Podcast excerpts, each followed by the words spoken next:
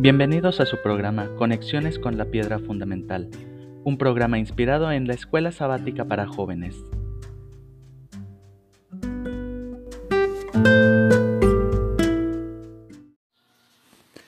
Hola chicos, aquí su servidor y amigo Jesús Alvarado López para comentar las cápsulas de la lección número 7 de jóvenes que se titula Un conflicto en Capernaum.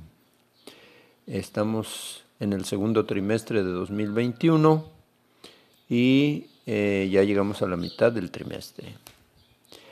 Marcos 1, 21 al 28 nos relata la historia. Era junio del año 29 después de Cristo, poco después del Pentecostés.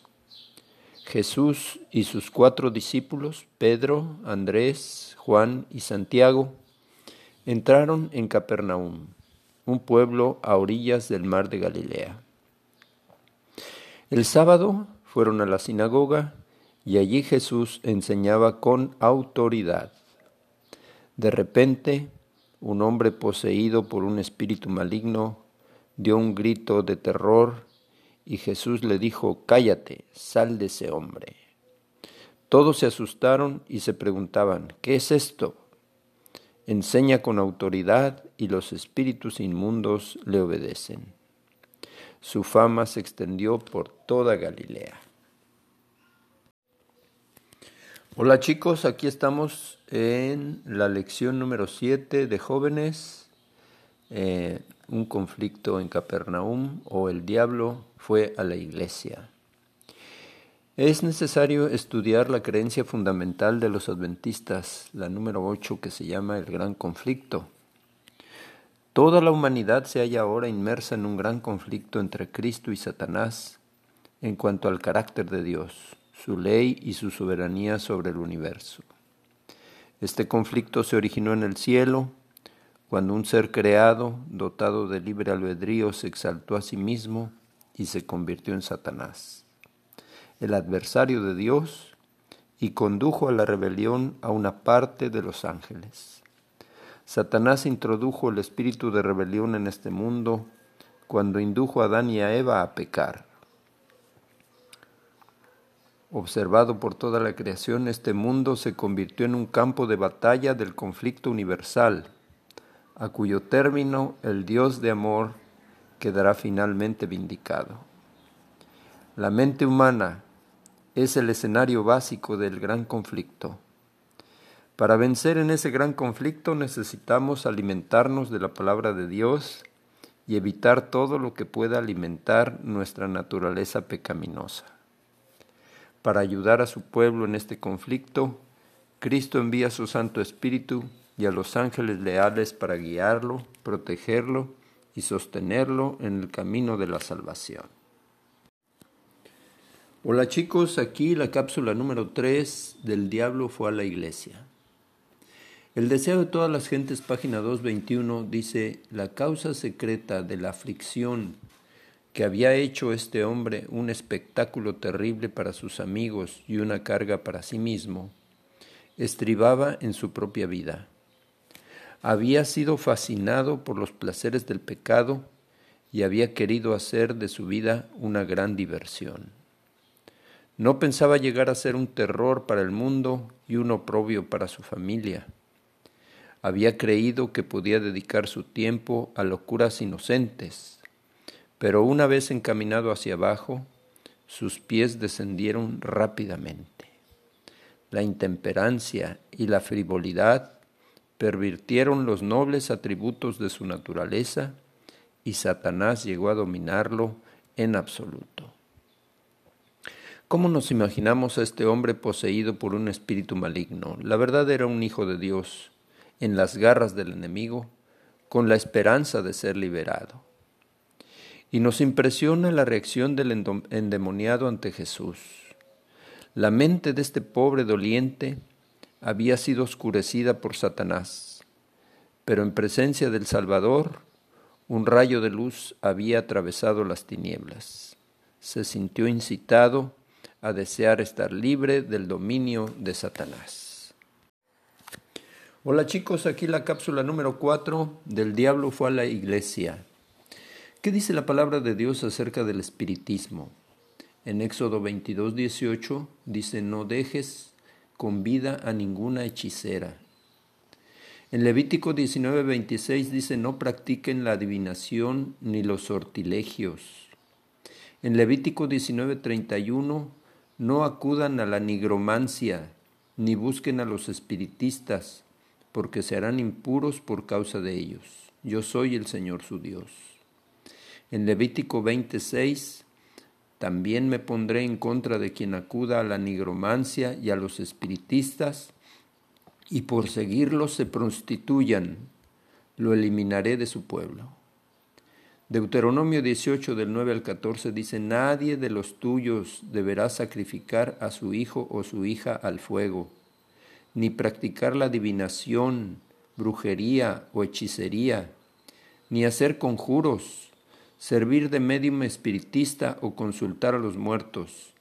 El Señor no te ha permitido hacer nada de eso. En primera de Samuel 28:3 dice que Samuel había expulsado del país a los adivinos y a los hechiceros. Y en Isaías 8:19 dice, algunos los engañarán diciendo, consulten a las pitonisas y a los agoreros y a los muertos en favor de los vivos. Hola chicos, aquí la cápsula número 5 de El Diablo fue a la iglesia. De acuerdo con el grupo Barna, una empresa que hace eh, encuestas este, acerca de asuntos mm, espirituales, a los adolescentes les gustan las nuevas experiencias y el mundo sobrenatural les provee tierra fértil para sus exploraciones.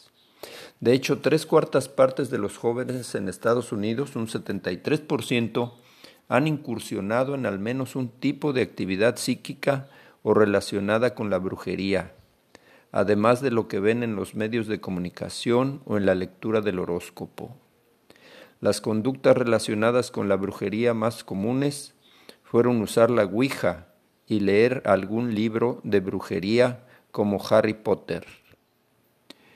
Eh, C.S. Lewis, un autor cristiano, dijo, hay dos errores iguales y opuestos en los que puede caer nuestra, nuestros jóvenes en cuanto a los demonios. Uno es no creer en su existencia y el segundo es creer y sentir un interés desmedido y malsano en ellos.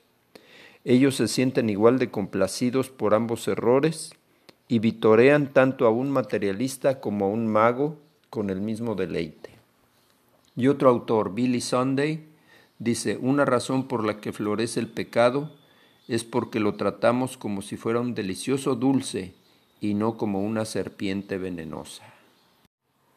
Hola chicos, aquí la cápsula número 6 del Diablo fue a la iglesia. ¿Cómo prevenir y contrarrestar las acechanzas del enemigo? En Efesios 6, del 13 al 18, se nos invita a ponernos toda la armadura de Dios. En Santiago 4:7 nos dice, sométanse pues a Dios, resistan al diablo, y éste huirá de ustedes. En primera de Pedro 5, 8 y 9 dice, practiquen el dominio propio y manténganse alerta. Su enemigo el diablo ronda como león rugiente buscando a quien devorar. Resístanlo, manteniéndose firmes en la fe, sabiendo que sus hermanos en todo el mundo están soportando la misma clase de sufrimientos. ¿Cómo podríamos resumir estos versículos en una sola frase? No recurran a espíritus y adivinos. Pónganse toda la armadura de Dios, sométanse a Dios, practiquen el dominio propio y manténganse alerta. Recuerden que estamos en guerra y que esa guerra se libra principalmente en la mente de cada uno de nosotros. Alimentémonos de la palabra de Dios y matemos de hambre a nuestra naturaleza pecaminosa. El deseado de todas las gentes 2.23 dice, nadie sabe hasta qué abismos de degradación puede llegar a hundirse una vez que rechazó las restricciones de la palabra de Dios y de su espíritu. Y ahí un poquito adelante dice, el medio por el cual se puede vencer al maligno es el mismo por el cual Cristo venció, el poder de la palabra. Hola chicos, aquí estamos en la cápsula número 7 del día en que el diablo fue a la iglesia. Padre bueno, gracias Señor porque nos permites estudiar esta historia cuando Jesús se enfrentó con el enemigo de las almas en la sinagoga de Capernaum y pudo liberar a un hombre que había caído en las garras de Satanás. Ahora entendemos que nadie ha caído tan bajo Nadie es tan vil que no pueda hallar liberación en Cristo.